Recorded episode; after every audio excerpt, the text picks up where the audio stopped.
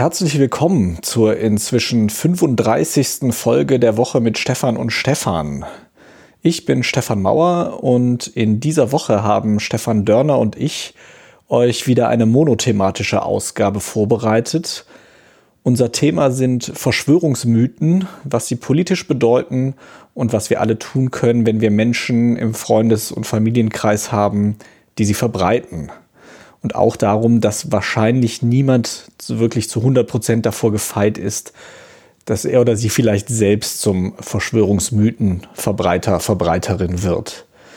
Zu unserem und eurem Glück mussten wir das Thema aber nicht alleine besprechen, sondern wir durften eine der aktuell profiliertesten Expertinnen zu dem Thema befragen.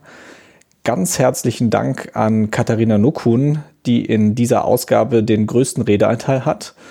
Sie ist Autorin, Netzaktivistin, Bloggerin und sie betreibt den hervorragenden Podcast Denkangebot. Hört euch das unbedingt mal an.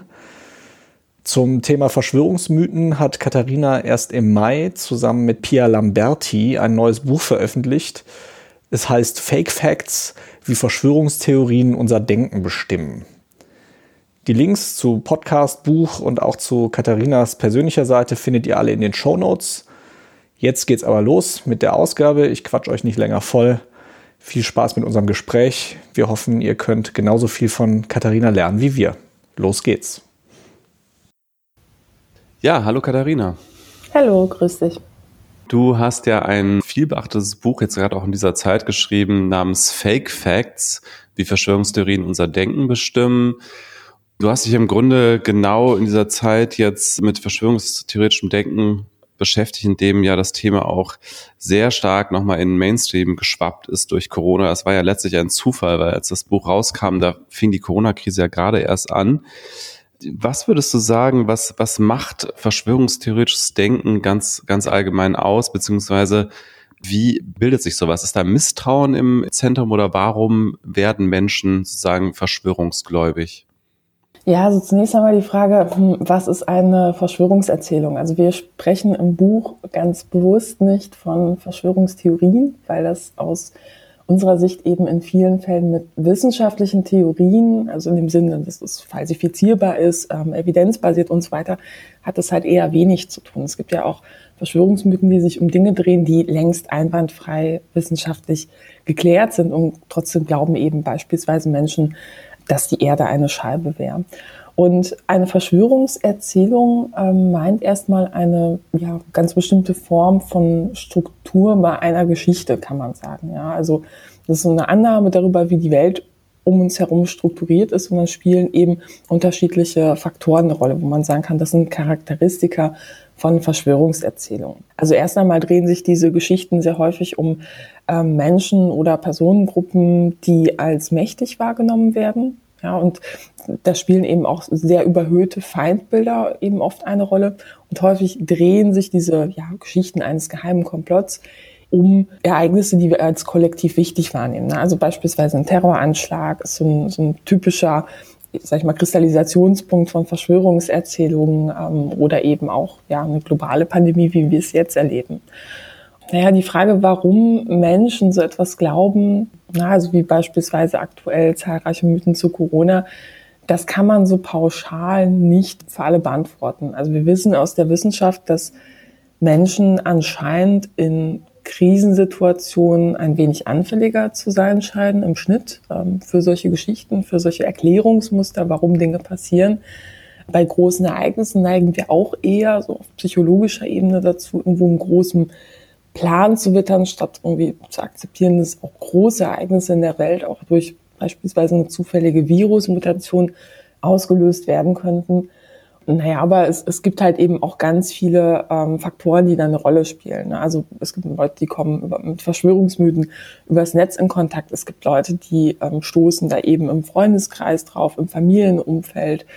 Da kann man nicht sagen, so es, es gibt diese eine Geschichte, wie Menschen in so einen Glauben reinfallen, sage ich mal, sondern da gibt es eben auch ganz unterschiedliche Zugänge und das war eben auch der Anspruch so von Pia Lambert und mir, warum wir dieses Buch schreiben wollten, eben weil wir diese vielfältigen Wege und sag ich mal, Spielarten auch von Verschwörungserzählungen einmal umfassend darstellen wollten und vor allem auch ähm, uns mit der Frage auseinandersetzen wollten, warum glauben Menschen daran und vor allem, was macht man, wenn man im Freundeskreis, im Familienumfeld jemanden hat, der ähm, plötzlich Verschwörungsmythen verbreitet, sollte man das ernst nehmen, sollte man reagieren?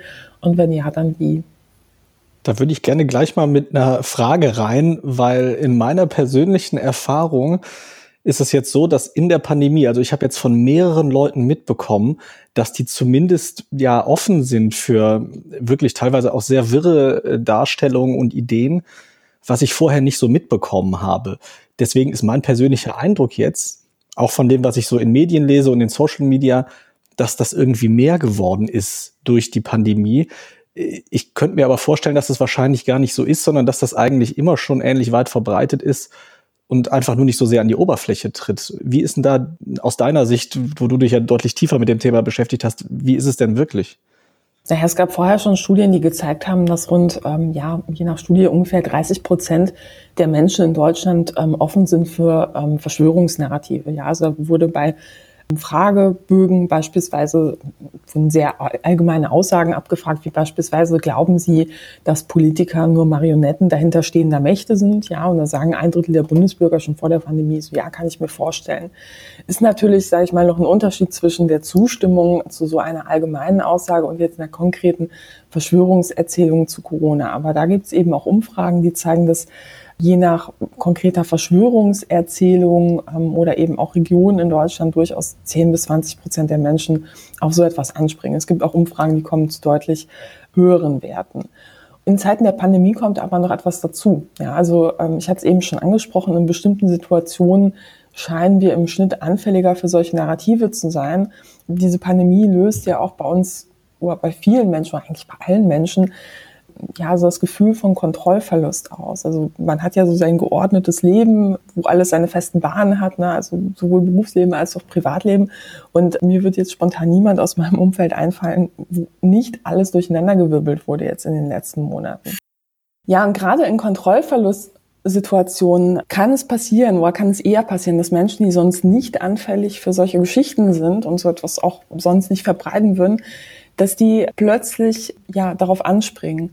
Und das kann man sich ein bisschen erklären wie so eine Art, naja, also psychologische Immunreaktion oder ähm, auf Unsicherheit oder eben aber auch ähm, so eine Art inneres Gelände. Also in dem Moment, wo ich glaube, es gibt einen großen Plan, kann das ja auch durchaus eine entlastende Wirkung haben. Ja, also es ist irgendwo hm, einfacher zu akzeptieren. Es gibt einen großen Plan und es gibt auch eben sag ich mal, Übeltäter, ja, die, die verantwortlich dafür sind, als zu akzeptieren, okay, das ist jetzt alles durch den Zufall ausgelöst und verantwortlich machen kann ich auch irgendwie niemanden außer die Natur.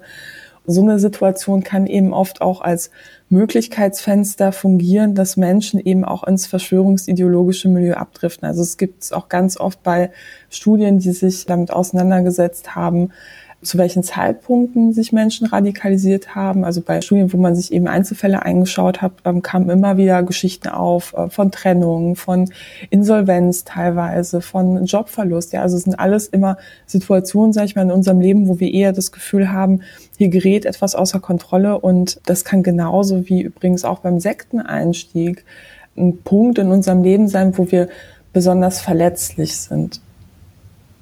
Es ist ja trotzdem so, dass in solchen Situationen, äh, sei es jetzt ein persönlicher Schicksalsschlag oder sei es eben so eine eher in dem Fall globale äh, Schocksituation wie diese Pandemie, dass trotzdem nicht alle in solchen Verschwörungsnarrativen folgen bzw. dafür anfällig sind. Hast du im, im Zuge deiner Recherchen mitbekommen, was da die Persönlichkeitseigenschaften sind, die das auslösen oder die da eine Disposition sind? Also ich erinnere mich, ich habe das Buch als Hörbuch gehört, bei Spotify übrigens, wo man das auch äh, als Spotify-Abonnent hören kann. Ich weiß nicht, ob du das so gerne hörst, weil das ja bedeutet, dass das dann äh, auch möglicherweise äh, negativ sich auf den Verkauf auswirkt.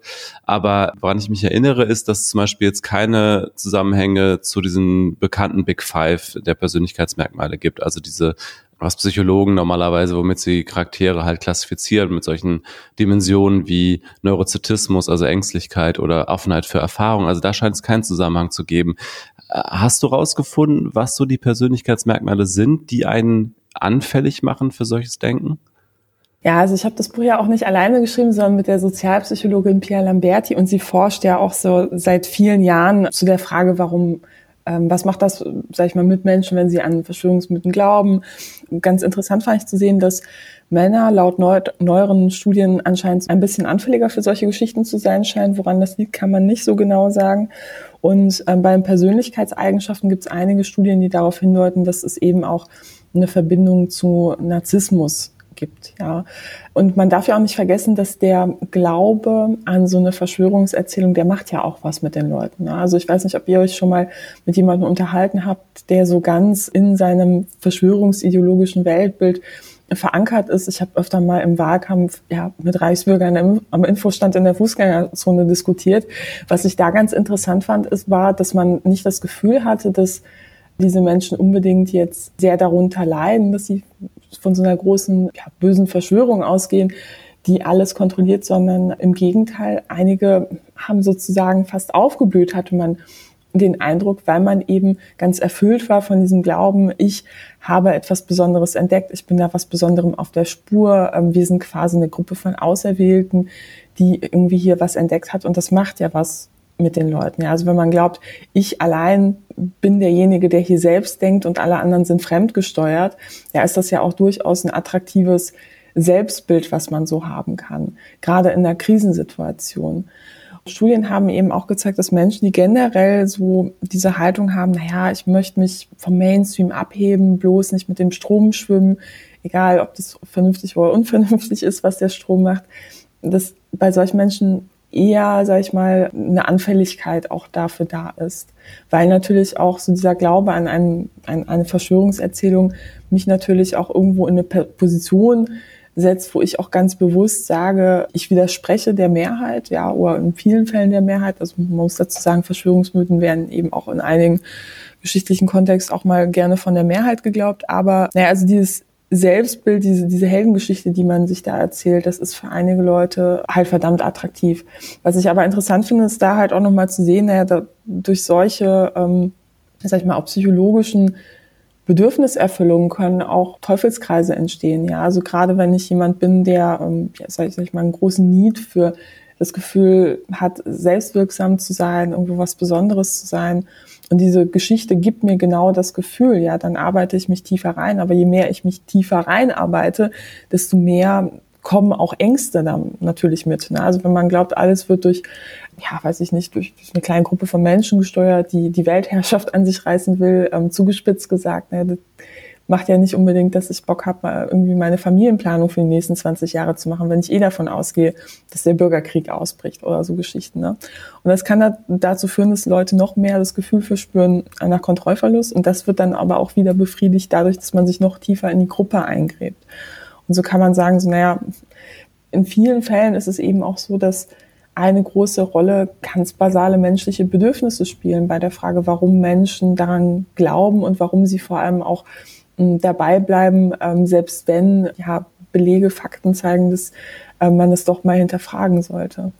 Also jeder, jeder möchte gerne als wichtig wahrgenommen werden. Jeder möchte gerne das Gefühl haben, die Kontrolle in seinem Leben zu haben über Dinge, die er macht. Ja, und auch der soziale Aspekt spielt natürlich eine Rolle. Also gerade in der Pandemie, wenn Menschen einsam sind, das kann einem durchaus was geben, wenn man in drei Telegram-Gruppen ist und dann äh, fünfmal pro Tag äh, das Update bekommt, was ganz exklusiv ist, nur für eine kleine Gruppe und man hat das Gefühl, man ist da sowas auf der Spur. Ja, es kann Leuten ähm, Halt geben, das kann es aber auch dann sehr schwierig machen, sie dann auch wieder rauszuziehen, vor allem wenn die sozialen Kontakte irgendwann ja primär dann auch nur noch zu Gleichgesinnten bestehen und Nichtgläubige sozusagen auch langsam ähm, ja aus dem Umfeld irgendwo ausgeschlossen werden oder der Kontakt abgebrochen wird. Also da sehen wir eben auch Analogien bei so stark radikalisierten Gruppen deutlich zu ja, sektenähnlichen Erfahrungen, kann man sagen. Aber wir reden ja jetzt hier schon über einen Punkt, wo die Leute schon relativ tief drin sind in diesen äh, Kreisen, sage ich mal, und auch in diesem Denken. Also ich habe jetzt tatsächlich auch in meinem Umfeld Leute, bin zumindest auf Leute getroffen, die für mich relativ plötzlich mit sowas angefangen haben und gesagt haben, zuerst irgendwie, ich teile hier irgendwelche Videos von irgendwelchen abstrusen Möchtegern-Medizinern, aber durchaus auch Leute, die, die schon deutlich weiter sind. Und da habe ich dann jetzt schon an ein paar Stellen gedacht, hätte ich das früher entdecken können? Was wären so die Zeichen gewesen, auf die ich hätte achten müssen? Weil es ist ja sicherlich schwieriger, die Leute abzuholen und noch zu ihnen irgendwie durchzukommen, je tiefer sie drin sind. Also wie erkenne ich das früher? Gibt es da irgendwas, woran man das festmachen kann? Ja, also grundsätzlich würde ich raten, das erste Mal, wenn man so etwas hört. Ja, also wenn jemand, weiß ich nicht, so ein Video verbreitet in einer WhatsApp-Gruppe oder beim Essen mit Freunden oder Familie, dann irgendwie so ein, im Nebensatz etwas fallen lässt, wo man denkt, so, hm, okay, da, da könnte so ein Verschwörungsglaube dahin stecken, äh, dahinter stecken, da würde ich sofort nachhaken. Also gerade auch die Recherche war für uns an der Stelle auch emotional echt hart, wo es eben daran ging, auch mit Angehörigen und Freunden von Menschen zu sprechen, die wirklich in diesem Milieu quasi abgetaucht sind. Ja, also das fängt oft harmlos an, dass etwas geteilt wird oder dass plötzlich dann Glaubenssätze verbreitet werden, wo man denkt so, hm, komisch, so ist der doch nicht oder die doch nicht, so habe ich die gar nicht eingeschätzt.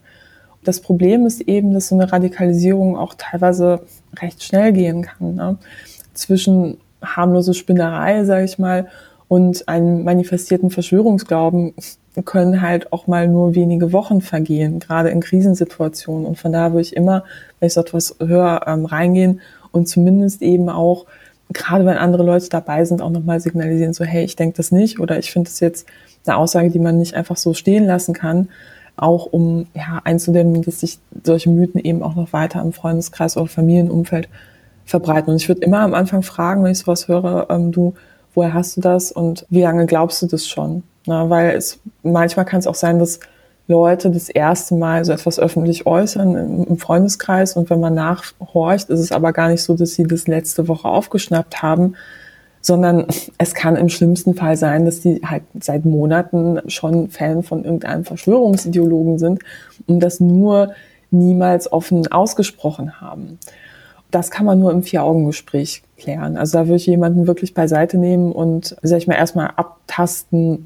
wie, äh, wie ist es um den bestellt, ja, und vor allem auch, wie stark oder wie viel Raum nimmt der Glaube an diese mutmaßliche Verschwörung im Raum im Leben ein, ja.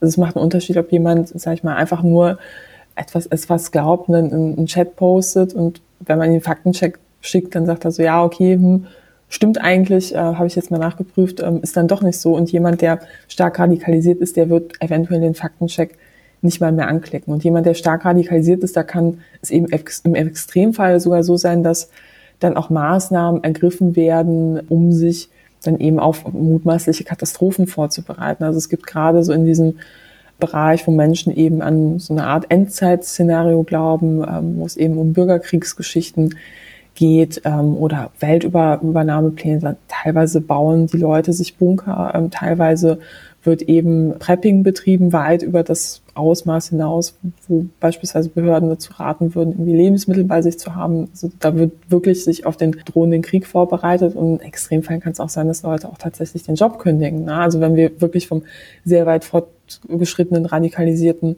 Stadium suchen und ich würde auf jeden Fall besonders hellhörig werden im Freundeskreis oder Familienumfeld, wenn man auch merkt, okay, da ist jemand, der ist erkennbar affin für solche Geschichten gerade oder der das macht gerade etwas mit, mit dieser Person. Da ist ein Bekehrungsdruck auch da. Das hören wir auch immer wieder, auch von Beratungsstellen, dass man in diesem Glauben dann halt auch das Gefühl hat, man muss alle anderen dann auch überzeugen.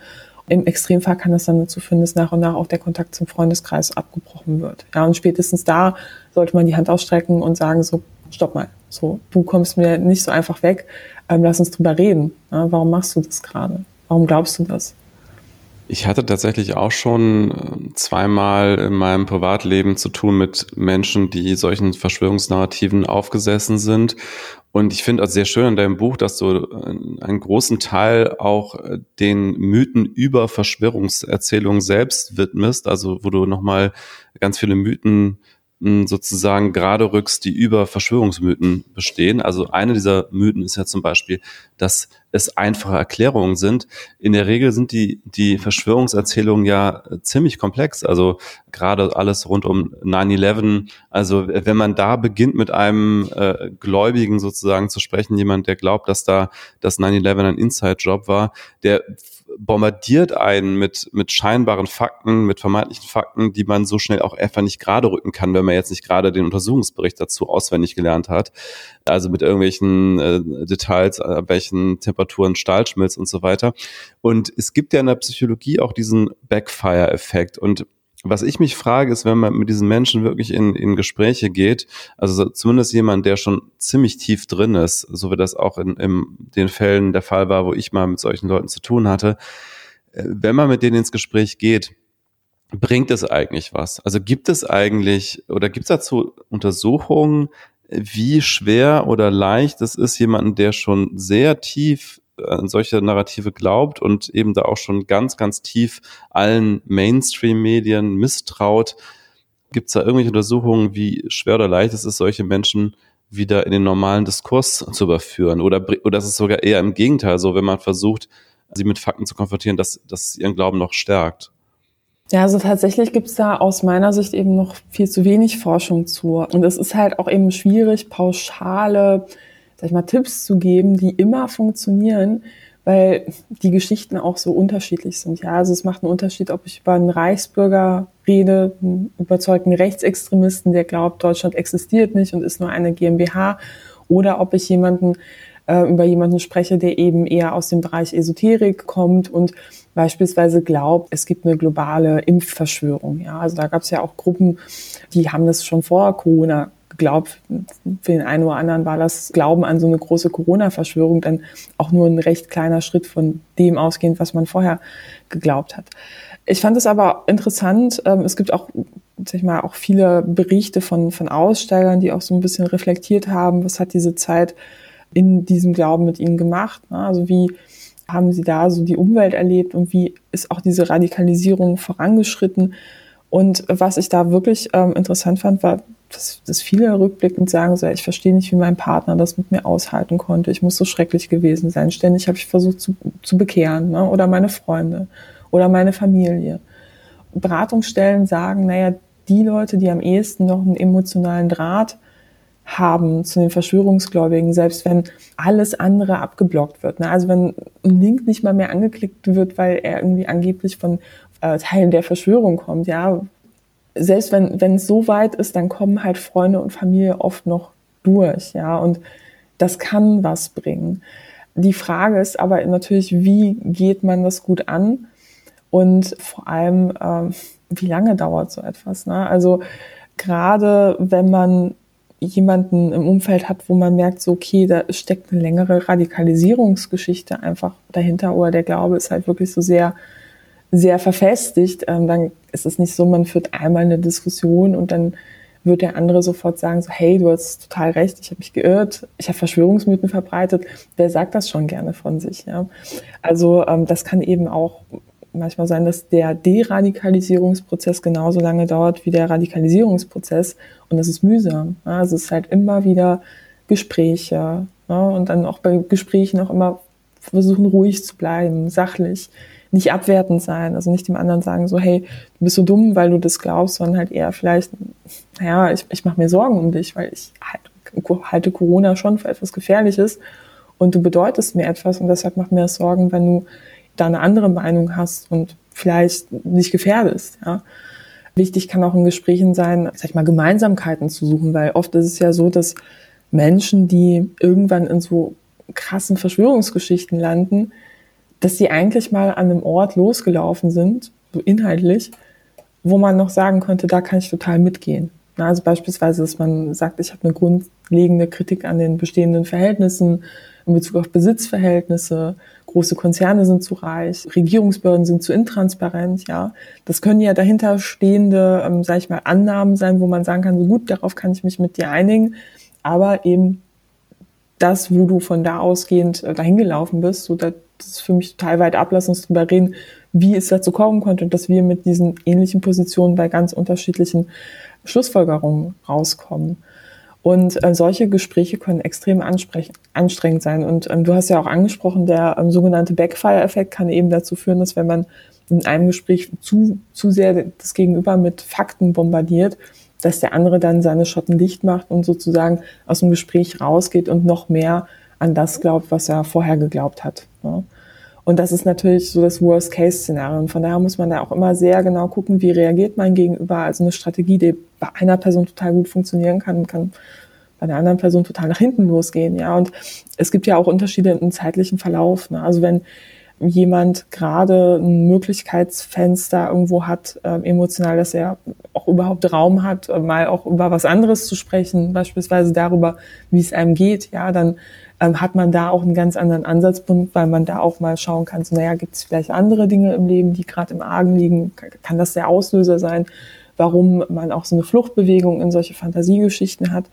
Diese Momente muss man aber abpassen. Das kann man nicht erzwingen. Man kann auch nicht erzwingen, dass jemand aus so verschwörungsideologischen Gruppen, sag ich mal, aussteigt. Ja, also die Entscheidung muss von der Person schon selber kommen. Und da kann man eben nur schauen, dass man in immer wieder durchgeführten, immer wieder ähm, wiederholten Gesprächen, ähm, Diskussionen, dass man da immer wieder versucht, irgendwo einen kleinen Ansatzpunkt in diesem geschlossenen Weltbild zu, zu finden und das langsam aufzustemmen. Ja, also jede Diskussion, die darum geht, warum eben nicht alle Medien gleich sind, ja, also, äh, sondern es halt total viele Unterschiede gibt, ja, die kann etwas langfristig bringen. Ja, gleiches gilt über Parteien und Politik. Ne? Also oft steckt dahinter ja auch eine, ja, sag ich mal, Verunsicherung oder auch vielleicht ein Vertrauensverlust in bestimmte Institutionen oder in bestimmte Medien. Und darüber kann man ja eben auch sprechen und immer wieder klar machen, so hey, die Welt ist nicht schwarz-weiß. Ähm, wobei man auch immer sagen muss, na, ich würde auch eine ganz klare Grenze irgendwo bei Rassismus, Antisemitismus ziehen, gerade bei solchen langfristigen Geschichten, wo es eben nicht mit einem Gespräch geklärt ist, muss man eben auch immer gucken, wie geht's mir selber damit und wo ist eben auch eine Grenze überschritten, wo man halt vielleicht auch sagt, da an der Stelle möchte ich jetzt erstmal nicht weiter diskutieren. Das finde ich auch vollkommen nachvollziehbar wir reden ja jetzt über Fälle, die von, mit Menschen sind, die einem ja auch irgendwie emotional relativ nahe sind, damit man überhaupt diesen Zugang hat, damit man auch überhaupt die Möglichkeit hat, so oft mit denen zu sprechen, dass sich da vielleicht auch ein bisschen Fortschritt dann einstellt. Ich kenne jetzt einen Fall wirklich konkret, ist ein konkretes Beispiel.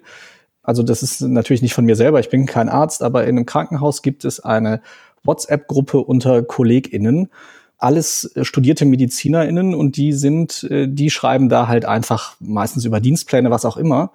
Und eine Person dort hat also jetzt angefangen, vor einem Monat, anderthalb, regelmäßig Dinge zu posten, die auch über die normale Kritik an den Corona-Maßnahmen hinausgehen, wo dann auch Links geteilt werden zu wirklich abstrusen Medizinern, die, die irgendwas erzählen, was eigentlich schon widerlegt ist wo dann irgendwie gesagt wird, hier, äh, was man halt so hört, ist doch nur eine normale Grippe, jetzt mach doch bitte alles wieder auf.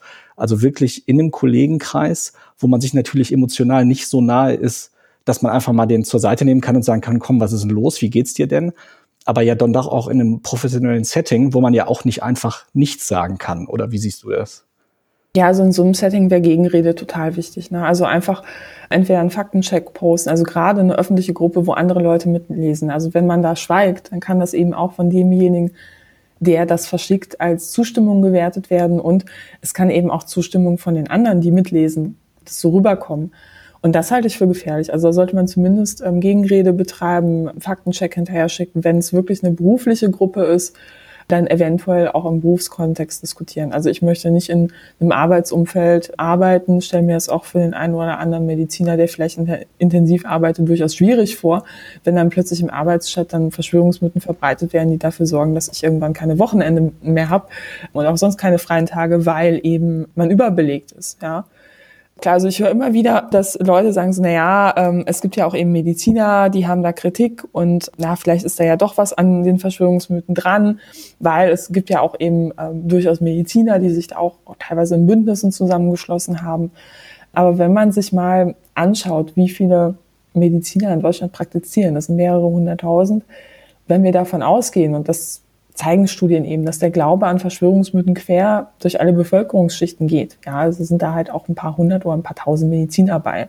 Das halte ich jetzt nicht für überraschend. Die Frage ist natürlich, wie geht man dann damit um? Und ich finde, da Totschweigen ist immer die schlechteste Alternative, vor allem, weil man dann auch wirklich teilweise zusehen kann, wie sich Dinge dann auch von alleine radikalisieren. Ja, und es ist immer einfacher, möglichst früh einen Gegenpunkt zu setzen. Beispielsweise, wenn jemand noch nicht so weit radikalisiert ist, dass er an so eine große Medien- oder Wissenschaftsverschwörung glaubt. Ja, dann ist er ja vielleicht offen für einen, für einen Faktencheck oder eben für eine wissenschaftliche Studie, beispielsweise zu PCR-Tests oder sowas, wo er dann sofort einsieht, okay, äh, ich hatte Unrecht, du hattest Recht. Aber wenn Menschen dann irgendwann so weit sind, dass sie sagen, so ich halte alle, alle Studien für falsch, grundsätzlich alle, ich glaube nur diesen drei YouTube- oder Telegram-Kanälen, dann ähm, wird es echt hart, da überhaupt noch mal ranzukommen. Ist ja, denke ich, auch in so einem professionellen Setting nicht so einfach, überhaupt den, den Zugang zu finden, dass die andere Person dann nicht abblockt und sagt, hier, du bist doch genauso ein Systemling wie alle anderen. Das ist ja auch so ein Kampfbegriff.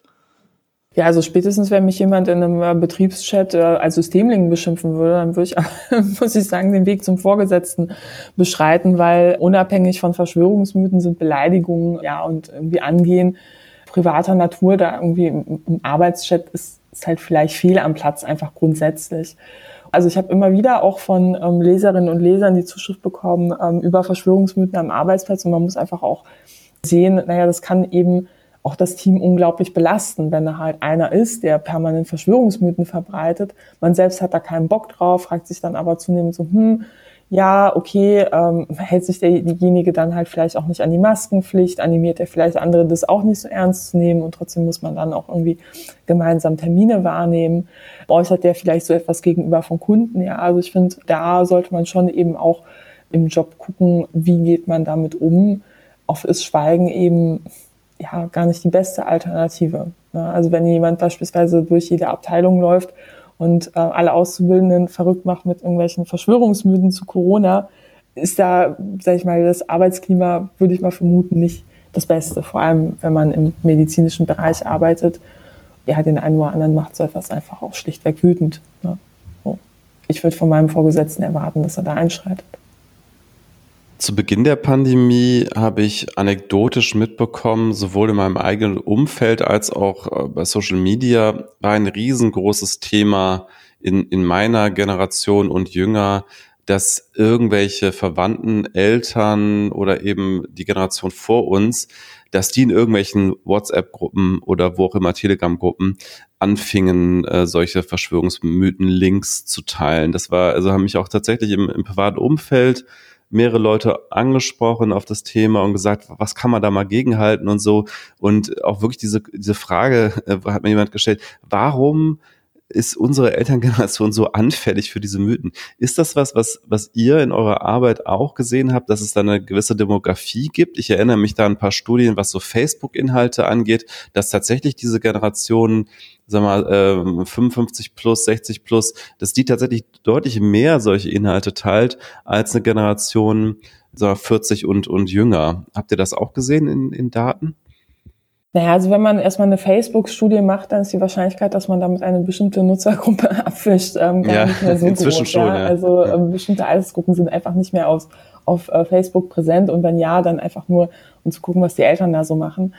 Studien zeigen, dass der Glaube an Verschwörungsmythen sich quer durch alle Altersschichten zieht. Es gibt da, sag ich mal, auch im Allgemeinen keine großen Unterschiede zwischen Ost und West, wobei es jetzt auch nochmal bei Corona durchaus auch ähm, ein, einzelne regionale Schwerpunkte gibt, wenn es eben auch um die Frage geht, naja, also Zweifel an der ähm, Schwere der Krise in unterschiedlichen Regionen Deutschlands.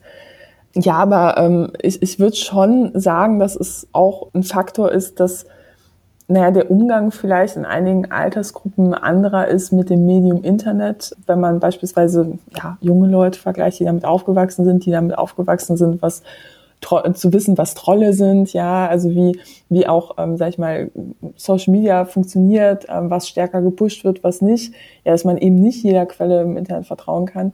Das checken Leute im gewissen Alter halt schon. Ne? Also so, es gibt ja dieses Vorteil, so ja, wir müssen unbedingt in den Schulen ganz viel machen, weil Jugendlichen sind ja besonders gefährdet. Naja, also wenn man sich die Querdenken-Demos anschaut, sieht man da halt eher die Elterngeneration. Also es ist natürlich immer sinnvoll, in der Schule Prävention zu betreiben. Ne? Also beispielsweise kann man ja mit Jugendlichen mal durchgehen, was sind so Faktoren, die wichtig sind bei einer Verschwörungserzählung, wie kann es auch politisch missbraucht werden, da haben wir auch noch nicht drüber gesprochen. Also gerade im Rechtsextremismus ist es halt ein richtig, ein richtig großer Faktor für die Radikalisierung von Attentätern. Ja, also der Glaube an Verschwörungsmythen und solche ähm, apokalyptischen Endzeitszenarien. Medienkompetenz ist einfach etwas, das ist sehr schwer einer Generation zu vermitteln, die ich nicht mehr in der Schule oder in der Uni abgreifen kann. Ja, da habe ich eben auch schon, sag ich mal, haben mir Leserinnen und Leser ähm, häufig eben auch Zuschriften geschickt, wo es dann hieß, naja, da merke ich eben doch schon deutlichen Nachholbedarf bei der Eltern- und Großelterngeneration, weil die eben bestimmte Kompetenzen oder, sag ich mal, eine kritische Grundhaltung gegenüber ja, Quellen, die man nicht einordnen kann, dass es da eher weniger ausgeprägt ist. Und gerade bei Recherchen im Netz spielt ja auch ein psychologischer Faktor eine große Rolle, nämlich der Confirmation Bias. Also den haben wir alle. Wir alle neigen dazu, eher, sage ich mal, uns manchmal Dinge rauszupicken, die uns in den Kram passen. Also im wissenschaftlichen Bereich heißt es Cherrypicking, sollte man nicht machen. Also immer nur die Studien rausholen, die einen bestätigen in dem, was man denkt und alle anderen auch rausfiltern. Und das kann eben bei Internetrecherche einem richtig übel auf den Fuß fallen, wenn man beispielsweise in eine Suchmaschine, sag ich mal, eine, ja, eine rhetorische Frage eingibt, ja, oder halt eine bestimmte Frage, die ein bestimmt, eine bestimmte Antwort nahelegen, ja, dann wird man mit höherer Wahrscheinlichkeit auch auf Quellen stoßen, die genau zu der Frage passen, die ich habe, beziehungsweise auch mir die Antwort liefern, die ich eigentlich unterbewusst irgendwo haben will. Also ganz bekanntes Beispiel sind Menschen, die Angst vor Impfungen haben, sind nicht alles Verschwörungsgläubige, aber Verschwörungsglauben spielt da eben eine sehr große Rolle in diesem Milieu wenn man bei einer Suchmaschine irgendwie ist Impfen gefährlich eingibt, dann kriegt man erstmal 20 Vorschläge, irgendwie ist, also Autovervollständigungsvorschläge irgendwie in dem Stil von äh, Impfen ist Gotteslästerung, Impfen verursacht Krebs, ja, also der eine oder andere würde dann erstmal denken, so, okay, warum schlägt Google mir das vor, wenn das doch offensichtlich nicht stimmen soll. Und dann natürlich, wenn man auf solche Vorschläge klickt, dann kriegt man die entsprechenden Ergebnisse von Impfgegnern, Kampagnen, äh, Fake News schleudern da kann es eben sein, dass man das, das Gefühl hat, so, ich habe doch super recherchiert, ich habe doch hier alle Quellen zusammen, ich habe doch irgendwie drei Studien hier, warum glaubt ihr mir nicht? Ja, wobei meine auch Wahrnehmung ist, dass auch unter Menschen, die studiert haben, beispielsweise das Wissen darum, was macht ein gutes wissenschaftliches Paper aus, wie erkenne ich seriöse Fachmagazine und was sind so Junk-Magazine beispielsweise, wo jeder drin publizieren kann, wo halt auch Quatsch veröffentlicht wird. Wie kann ich das unterscheiden, dass es sogar unter Studenten nicht so weit ausgeprägt, dass ich jetzt irgendwie sagen würde, naja, wir sind als Gesellschaft reif genug, um irgendwie selbstständig Internetrecherchen durchführen zu können. So traurig äh, sehe ich das leider in einigen Bereichen. Da auch nochmal interessant, so dieses psychologische Hintergrundwissen. Bei Verschwörungsgläubigen ist es so, dass sie im Schnitt eine ganz bestimmte Verzerrung, die wir alle haben, weniger stark haben. Das ist nämlich der sogenannte Expertenbias. Also wir neigen dazu, wenn ähm, jemand uns etwas erzählt und wir ähm, wissen oder wir glauben, das ist ein Experte, der hat beispielsweise ähm, 20 Jahre lang das ähm, in dem Bereich gearbeitet, hat das studiert, ähm, ist ein international renommierter Forscher, dann vertraue ich seinen Aussagen eher. Das ist der sogenannte Expertenbias. Und bei Verschwörungsgläubigen ist es nicht so stark ausgeprägt. Also die gewichten nicht so stark in Expertise. Das bedeutet, zugespitzt gesagt, das, was halt irgendwie der Nachbar zu Corona sagt, hat genau dasselbe Gewicht wie Christian Drosten. Und das birgt natürlich inhärente Probleme bei der Informationsaufnahme oder Verarbeitung oder Gewichtung von von Infos, die man bekommt zu einem Thema und kann sich natürlich auch auf die Schlussfolgerung auswirken, ähm, die man dann aus diesem Wissen zieht. Das heißt, das spielt gar keine so große Rolle, wenn zum Beispiel so Leute wie Ärzte für Aufklärung nennen die sich ja zum Beispiel, wo die Leute ja schon mit ihren medizinischen Doktortiteln hausieren gehen, während sie Verschwörungsmythen verbreiten. Also das wird ja dann auch immer so wiedergegeben, dass gesagt wird, hier, guck mal, der ist selber Arzt und der sagt das.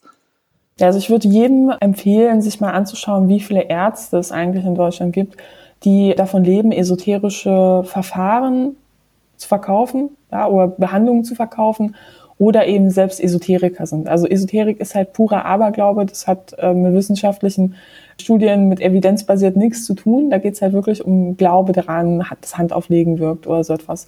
Und da gibt es zig, hunderte, tausende Ärzte in Deutschland, die eben auf solche Verfahren setzen, die auch selbst daran glauben, dass es halt etwas bringt. Also nur weil jemand Medizin studiert, heißt es noch nicht, er ist halt der, sag ich mal, überzeugte äh, Wissenschaftsfreund, ja, ganz und gar nicht. Der eine oder andere hat vielleicht Medizin studiert, um die äh, Praxis von der Mutter zu übernehmen, ja, und in zweiter Linie ähm, fühlt man sich aber eben auch nochmal anderen Themen nah. Also wir waren eben auch auf einer Esoterikmesse im Rahmen der Recherche, da hat ein ausgebildeter Mediziner hat einen Vortrag gehalten über angebliche Gefahren von Impfungen und hat das Ganze anhand von Tarot- und Sternkreiszeichen begründet. Also es gibt nichts, was es in diesem Bereich nicht gibt. Da ist es auch wichtig, nochmal sich in Erinnerung zu rufen, das ist ein Phänomen, das zieht sich quer durch alle Bevölkerungsschichten. Ja, also weder Reichtum noch hohe Intelligenz noch hoher Bildungsabschluss schützen einen davor, ähm, nicht in bestimmten Krisensituationen eben anfällig für so einen Glauben zu sein. Ich hatte jetzt Stefans Frage so verstanden, dass er gesagt hat, naja, wenn es diesen Expertenbias bei den Verschwörungsgläubigen gar nicht so gibt, dann ist es vielleicht auch gar, also dann ist es ja gar nicht so relevant, ob jetzt ausgebildete Mediziner das verbreiten oder, oder irgendwer. Gerade bei dieser Ärztegeschichte sieht man ja den Expertenbias sehr gut. Ja, also es macht einen Unterschied, ob irgendwie ein Hausarzt aus Hintertupfingen sich hinstellt und sagt, ich halte Corona für einen großen Schwindel und ob ein international renommierter Virologe, der einen Test mitentwickelt hat, sich zu dem Thema äußert. Ja, also nur weil ich Allgemeinmediziner bin, heißt es das nicht, dass ich irgendeine ja, spezielle große Expertise im Bereich Virologie habe. Ähm, vor allem kommt diese Expertise nicht an einen ausgebildeten Virologen ran. Ja, und natürlich gibt es halt auch ausgebildete Virologen, die halt teilweise an Verschwörungsmythen glauben. Es ist wirklich, es zieht sich durch, quer durch die Gesellschaft. Aber ähm, allein ist bei vielen Verschwörungsgläubigen dann quasi auch diese ja, angeblichen Experten auf eine Ebene gestellt werden mit echten Experten, das finde ich, zeigt diesen Expertenbias schon mal ganz deutlich. Und nach außen hin werden solche Vereinigungen oder solche Gruppierungen von Menschen auch sehr prominent ähm, oder sehr gerne immer nach vorne geschoben sind. Nach dem Motto, so hier, das sind Ärzte, die das mit unterstützen, am besten noch mit Bildern, mit weißem Kittel. Und wie gesagt, also ich würde wirklich nur dazu raten, sich mal damit auseinanderzusetzen, wie viele Medizinerinnen und Mediziner in Deutschland esoterische Heilsversprechen in ihren Praxen, Praxen anpreisen.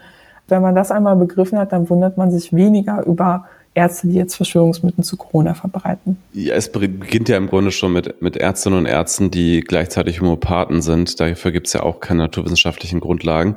Und das ist ja tatsächlich super verbreitet. Also also da gibt es auch eine Studie zu. Ne? Also Menschen, die so eine Affinität zu, ähm, ja, was man so Alternativmedizin nennt, so, sag ich mal, im Sprachgebrauch, wie beispielsweise Handauflegen, ja, aber auch Homöopathie, da gibt es eben eine höhere Korrelation dazu, dass man eben gleichzeitig auch ähm, Verschwörungsmythen glaubt. Ja, und es kann eben unterschiedliche Begründungen haben. Fakt ist, dass bei vielen ähm, esoterischen Heilverfahren Verschwörungsmythen als Begründung genommen werden, warum beispielsweise es keine wissenschaftlichen Belege für die Sinnhaftigkeit der Behandlung gibt, dann wird oft dann behauptet, naja, das wird von der Pharmalobby unterdrückt. Ne? Die wollen es nicht, dass alle wissen, ähm, wie, wie einfach man jetzt hier durch diese fünf Kräuter für 24,95 Euro im Doppelpack irgendwie seinen Krebs heilen kann. Ne?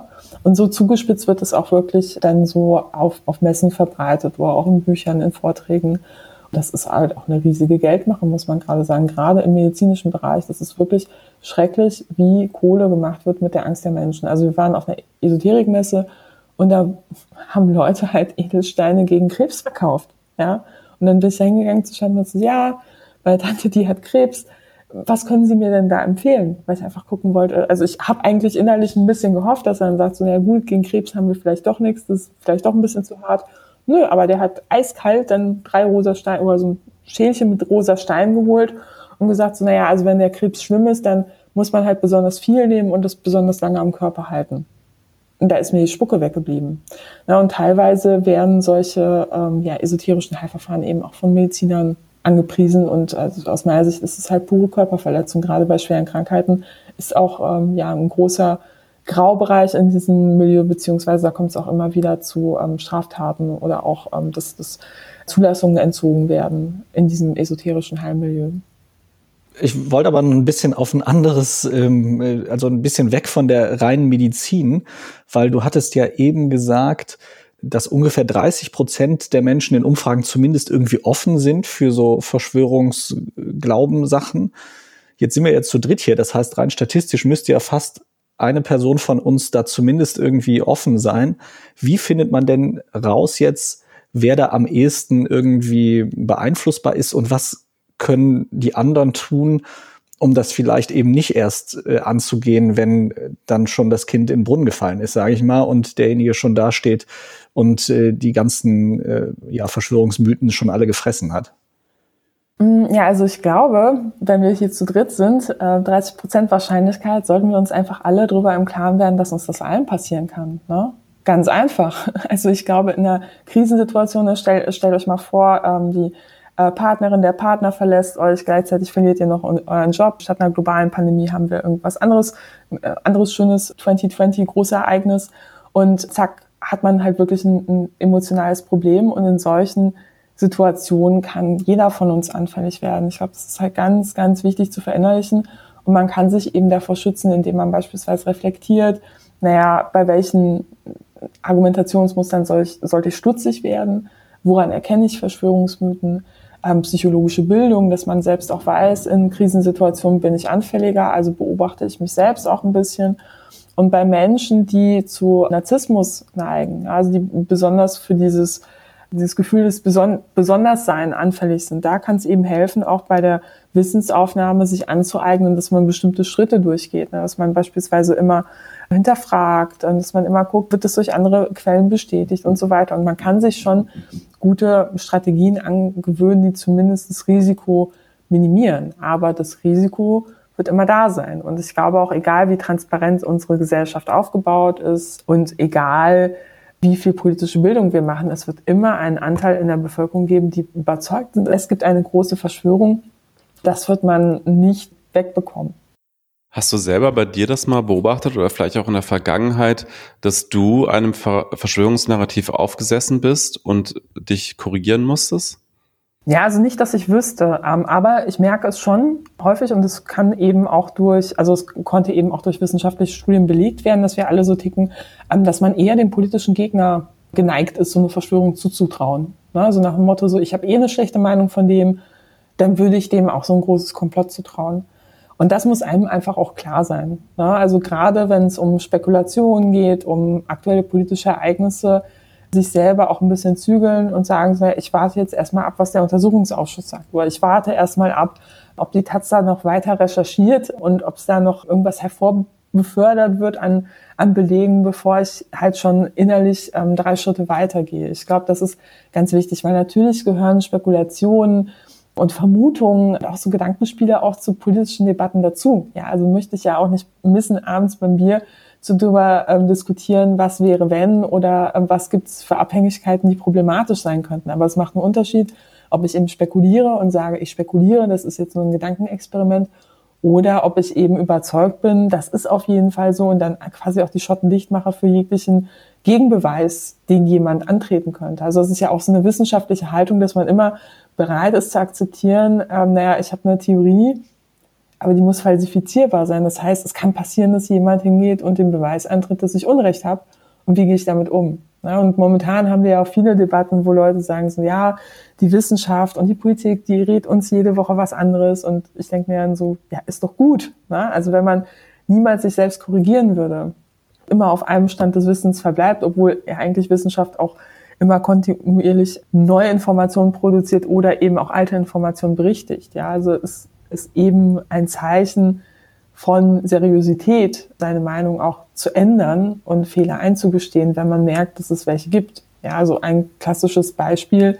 Am Anfang der Pandemie wurden ganz andere Dinge zu Maskentragen verbreitet als heutzutage. Warum das so war, weiß ich nicht. Ich halte es rückblickend für einen Fehler.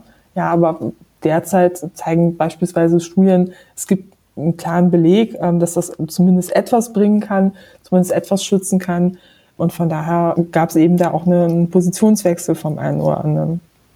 Ich glaube, diese Aussagen zur Maske am Anfang waren vor allen Dingen taktischer Natur vom RKI unter anderem, äh, damit die Menschen nicht anfangen, die FFP2-Masken den Medizinern wegzukaufen. Und ich halte das auch für einen ganz großen Fehler, dass da im Grunde, ja, muss man wirklich sagen, falsche Informationen verbreitet wurden aus taktischen Gründen. Aber gut, das ist vielleicht nochmal ein eigenes Thema. Vielleicht ganz zum Schluss äh, würde ich gerne noch auf die politische Ebene kommen. Und ich weiß, dass es darauf keine definitive Antwort gibt und dass es ein bisschen Glaskugel ist. Aber es ist ja inzwischen leider so, dass Verschwörungstheorien oder Verschwörungsnarrative von oberster politischer Ebene verbreitet werden, insbesondere in den USA, jetzt gerade mit Donald Trump, der eben einfach ganz, ganz fundamentales Misstrauen sät gegenüber dem demokratischen System. Wenn man Umfragen dazu sich anschaut, dann sieht man, dass tatsächlich ein ganz, ganz großer Teil seiner Anhänger dem auch folgt und jetzt diese Wahl für gestohlen hält. Und jetzt die Glaskugelfrage an dich. Glaubst du, das ist was, was bleibt, was wir jetzt in den nächsten Jahren, Jahrzehnten vielleicht sogar aushalten müssen als Gesellschaft, dass einfach ein großer Teil der Bevölkerung in den USA, aber auch ein wachsender Teil, glaube ich, in Deutschland, wenn man sich die politischen Erfolge der AfD anschaut, dass die, die einfach grundsätzlich allem misstrauen, und zwar auch den Fundamenten unseres Staates, unserer Demokratie, unseres Rechtsstaats und auch den Medien. Ja, also Verschwörungsmythen haben gerade in rechtsextremen ähm, Parteien oder rechtspopulistischen Strukturen eine ganz besondere Funktion. Also erstmal dadurch, dass man so ein Schwarz-Weiß-Welt zeichnet, ähm, kann man natürlich ein sehr starkes Gruppengefühl schaffen. Ja? Also mit dem Verweis auf den äußeren Feind muss man jetzt zusammenhalten. Und der Verweis auf so eine große Verschwörung erzählt ja halt auch eine politische Heldengeschichte. Ne? Also wir als Gruppe sind angetreten, um die große Verschwörung, ähm, ne? also im Fall von QAnon beispielsweise diese Erzählung von Unterwanderung im Staat, um die aufzudecken, ja, und Trump ist unser Heiland. Und das kann politisch natürlich auch immense Wirkung entfalten. Und gerade bei Donald Trump sehen wir, dass Verschwörungsmythen über die Medienlandschaft eben auch inhärenter Teil der Kampagne von Anfang an schon immer gewesen sind. Ja, also indem Donald Trump sich bei Pressekonferenzen hinstellt und in Richtung einiger Journalisten zeigt und sagt Fake News, ja, nur weil sie kritische Fragen stellen. Das kann eine Immunisierungsfunktion erfüllen. Ja, also wenn man seinen Anhängern einredet, naja, diese folgende Medien berichten kritisch über mich, also sind sie eben Teil der Verschwörung oder unseriös, damit kann man sich Faktenchecks, Kritik aller Art einfach vom Leib halten. Punkt eins. Und Punkt zwei ist aber auch, man versetzt sich in die sehr ja, luxuriöse Position als politischer Anführer, da eben auch eine absolute Deutungshoheit zu beanspruchen, gegen, also in, in Bezug darauf, wie meine Anhänger die Welt sehen. Das kann politisch massiv missbraucht werden. Also gerade Verschwörungsmythen über die Medienlandschaft, die waren ja auch schon immer, ähm, sag ich mal, Teil rechtsextremistischer Erzählungen gewesen und solche, ja, sag ich mal, Slogans wie Lügenpresse, Systemmedien, ja, das ist auch ein Vokabular, was wir eben aus der extremen Rechten aus den letzten Jahren zur Genüge kennen. Das kann dazu führen, dass es immens schwieriger wird, überhaupt ähm, Diskurs als Gesellschaft zu führen. Ja, also ich würde nicht sagen, dass wir in Deutschland so weit sind wie in den USA, wo man tatsächlich auch ja durchaus über einen Riss reden muss, der quer durch die Gesellschaft geht. In Deutschland ist die Gruppe derer, die äh, sag ich mal, so eine Affinität zu solchen radikalen Verschwörungsmythen haben, im, im Bezug auf Presseverschwörungen halt eher so um die, sag ich mal, Anhängerschaft der AfD eher um die 10 Prozent. Aber gleichzeitig machen diese Narrative ja was mit den Leuten. Also es sind ja sehr starke Feindbilder, die gezeichnet werden. Und mit einem Feind, mit dem finde ich keinen Kompromiss, mit dem habe ich auch keine Lust zu verhandeln, wie es eigentlich im Parlament auch irgendwo vorgesehen ist zwischen unterschiedlichen Parteien, sondern einen Feind bekämpft man bis aufs Blut. Ja. Und mit dieser Freund-Feind-Rhetorik, mit diesen starken Feindbildern wird eben oft auch, naja, Gewalt legitimiert, indem man eben beispielsweise solche Sprüche wie Corona-Diktatur, das ist überhaupt nicht harmlos, wenn man sich klar macht, dass in rechtsextremen Gruppierungen mit Verweis auf eine angebliche Diktatur, in der man jetzt leben würde, plötzlich argumentiert wird, so naja, dann müssen wir eben zur Notwehr schreiten. Ja, und was ist Notwehr? Je nach Gruppe ähm, ist es dann halt irgendwie ein Anschlag, ein Gewalt, ja, oder halt verbale Drohung, ähm, die schon deutlich in den Bereich der Strafbarkeit hineingehen. Also ich bekomme eben auch, also Pia auch, ähm, meine Co-Autorin auch, zahlreiche Drohungen infolge der Veröffentlichung von Verschwörungsgläubigen. Und wir merken richtig, dass wir eben als feindlich deklarierend sind. Ja, also ich habe total oft Zuschriften irgendwie, ja, Frau Nokun, ich habe Sie im Fernsehen gesehen, Sie wirken ja eigentlich wie eine Nette. Aber Sie müssen das ja sagen. Die da oben, die sagen Ihnen das. Ja, aber Sie bekommen ja Geld dafür. Ja, also auch immer so diese Erzählung, man, man wäre von irgendwem bezahlt. Ja, also meistens, wenn man mal nachfragt, wer es sein soll, dann irgendwie jüdische Thinktanks angeblich und dann denkt man sich auch so, ja, okay, ist jetzt schon äh, klar ins äh, antisemitische Milieu abgedriftet, die ähm, Diskussion. Und da muss man sich eben wirklich klar machen, dass das halt enorme Sprengkraft haben kann für eine Gesellschaft. Studien zeigen, dass Menschen, die ähm, offen für Verschwörungsnarrative sind, auf abstrakter Ebene, dass die schon eine höhere Gewaltbereitschaft haben, beziehungsweise auch eher Gewalt als Mittel äh, zur Durchsetzung politischer Forderungen, dass sie das eher gutheißen. Ähm, wir sehen zahlreiche rechtsextremistischen Attentäter der letzten Jahre, die sich auf Verschwörungsmythen berufen haben, wie beispielsweise die eines äh, angeblichen Bevölkerungsaustauschs, was übrigens auch eine Rhetorik ist, die von zahlreichen AfD-Politikern auf allen Ebenen eben bedient wird. Und ähm, Studien zeigen auch, dass Menschen, die an eine große Verschwörung glauben, dass sie sich eher aus politischen Prozessen zurückziehen. Also man geht eher weniger wählen, engagiert sich eher weniger in Parteien, ja. Und heißt vielleicht Aktionen gut, die man sonst eben nicht gut heißen würde. Da sehe ich ein großes Problem. Wobei das, wie gesagt, in, in Deutschland, also wenn wir uns die gerade die Wahlergebnisse der AfD anschauen, muss man ja sagen, dass es in den letzten Monaten schon stagniert ist, bei um die 10 Prozent rum.